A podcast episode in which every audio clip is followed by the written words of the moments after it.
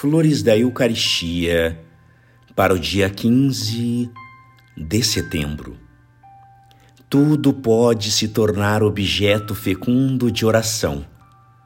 Depende da disposição da alma, de seu estado, de suas impressões e, principalmente, da graça do momento, de um raio de luz que se projete sobre ela, penetrando-a profundamente. É de proveito que os assuntos seja tomado na Santa Eucaristia e que tudo a ela se refira, ao seu serviço e à sua glória. A Santíssima Eucaristia é rica em assuntos de oração.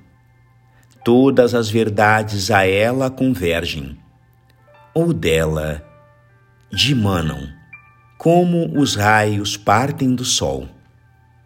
Todas as virtudes de nosso Senhor aí são continuadas e ou glorificadas, e cada mistério da vida do Salvador admiravelmente representado.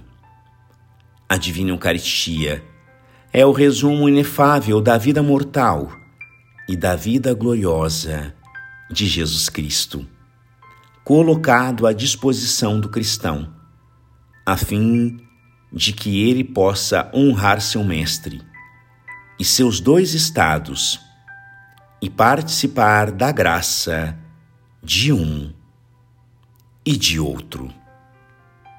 Graças e louvores sejam dadas a todo momento ao Santíssimo e Diviníssimo Sacramento.